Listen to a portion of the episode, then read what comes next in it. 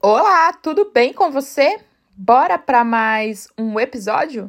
Eu sou a Renata Oliveira, eu sou psicóloga clínica, especialista em terapia cognitivo-comportamental e eu resolvi trazer uma metáfora para você. Então, bora lá? A turma da quarta série, de Dona, parecia-se com muitas outras que eu vira antes. Os alunos sentavam-se em cinco fileiras de seis carteiras. A mesa do professor era na frente, virada para os alunos. O quadro de avisos exibia trabalho dos alunos em muitos aspectos. Parecia uma sala de escola primária, tipicamente tradicional. Mesmo assim, algo me pareceu diferente naquele primeiro dia em que entrei ali. Parecia haver uma corrente subterrânea de excitação. Dona era uma professora veterana de uma cidadezinha do interior e faltavam apenas dois anos para sua aposentadoria. Além disso, era voluntária ativa num projeto municipal de desenvolvimento de equipes que eu organizava e auxiliava. O treinamento se concentrava em ideias artísticas de linguagem capazes de estimular os alunos a se sentirem bem consigo mesmo e assumirem responsabilidade sobre suas vidas. O trabalho de Dona era assistir às sessões de treinamento e implementar os conceitos apresentados. Meu trabalho era visitar as salas de aula e encorajar a implementação. Tomei um lugar vazio no fundo da sala e assisti. Todos os alunos estavam trabalhando numa tarefa, preenchendo uma folha de caderno com ideias e pensamentos. Uma aluna de 10 anos, mais próxima de mim, estava enchendo a folha de não consigo. Não consigo chutar a bola de futebol além da segunda base. Não consigo fazer divisões longas com mais de três números. Não consigo fazer com que Deb goste de mim. Sua página já estava pela metade e ela não mostrava sinais de parar. Trabalhava com determinação e persistência. Caminhei pela fileira, olhando as folhas dos alunos. Todos estavam escrevendo sentenças que descreviam o que não conseguiam fazer. Não consigo fazer dez flexões. Não consigo comer um biscoito só. A esta altura, a atividade despertara minha curiosidade e assim decidi verificar com a professora o que estava acontecendo. Ao me aproximar dela, notei que ela também estava ocupada escrevendo. Achei melhor não interromper.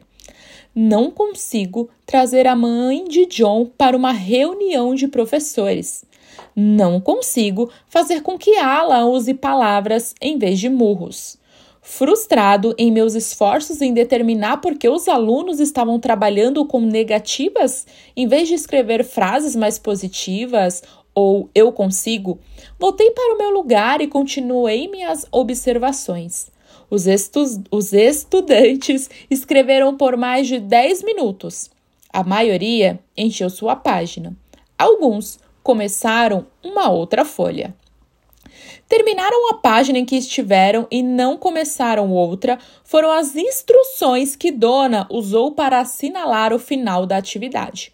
Os alunos foram então instruídos a dobrar suas folhas ao meio e trazê-las para a frente da classe.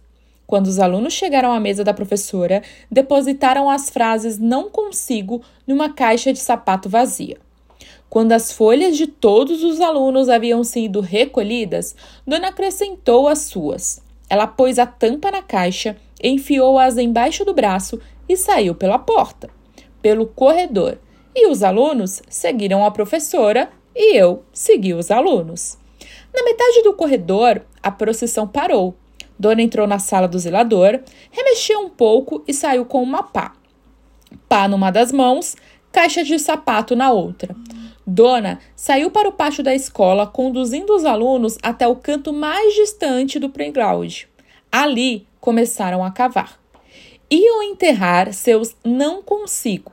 A escavação levou mais de 10 minutos, pois a maioria dos alunos queria sua vez. Quando o buraco chegou a cerca de um metro de profundidade, a escavação terminou. A caixa dos não consigo foi depositada no fundo do buraco e rapidamente coberta de terra. 31 crianças de 10 e 11 anos permaneceram de pé no local da sepultura recém-cavada. Cada um tinha no mínimo uma página cheia de não consigo na caixa, de sapatos um metro abaixo, e a professora também. Neste ponto, Dona anunciou Meninos e meninas, por favor, deem as mãos e baixem as cabeças. Os alunos obedeceram. Rapidamente, dando-se as mãos, formaram um círculo ao redor da sepultura, baixaram as cabeças e esperaram Dona proferir os louvores. Amigos, estamos hoje aqui reunidos para honrar a memória do não consigo. E quanto esteve conosco aqui na terra, ele tocou a vida de todos nós, de alguns mais do que dos outros. Seu nome, infelizmente, foi mencionado em cada instituição pública, escolas, prefeituras, assembleias e assim até mesmo na Casa Branca. Providenciamos um local para o seu descanso final e uma lápide que contém seu epitáfio. Ele vive na memória dos seus irmãos e irmãs. Eu consigo, eu vou, eu vou imediatamente.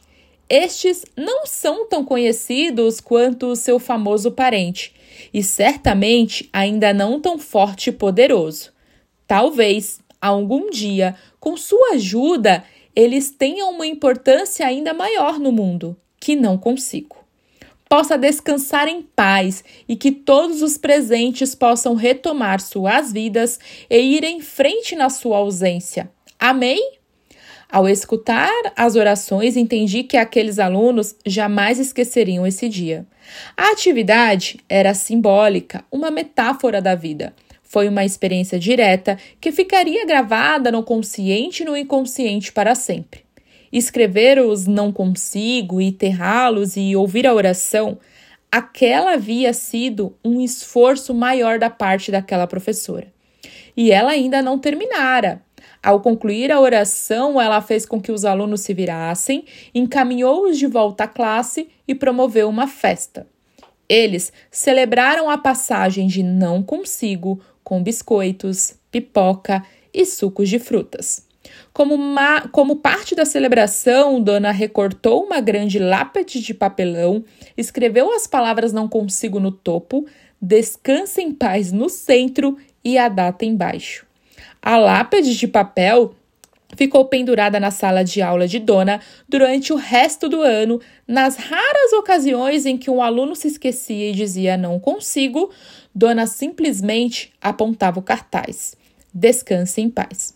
O aluno então se lembrava que não consigo estava morto e reformulava a frase. Eu não era o aluno de Dona. Ela era minha aluna. Ainda assim, naquele dia, aprendi uma lição duradoura com ela.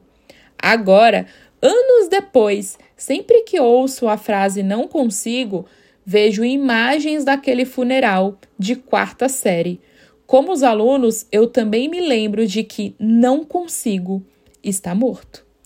E aí, qual é a frase que você mais tem falado nos últimos tempos? Será que você não está precisando enterrar o eu não consigo e ressuscitar o eu consigo? Será que você não está precisando olhar diferentemente ao seu problema de uma forma diferente?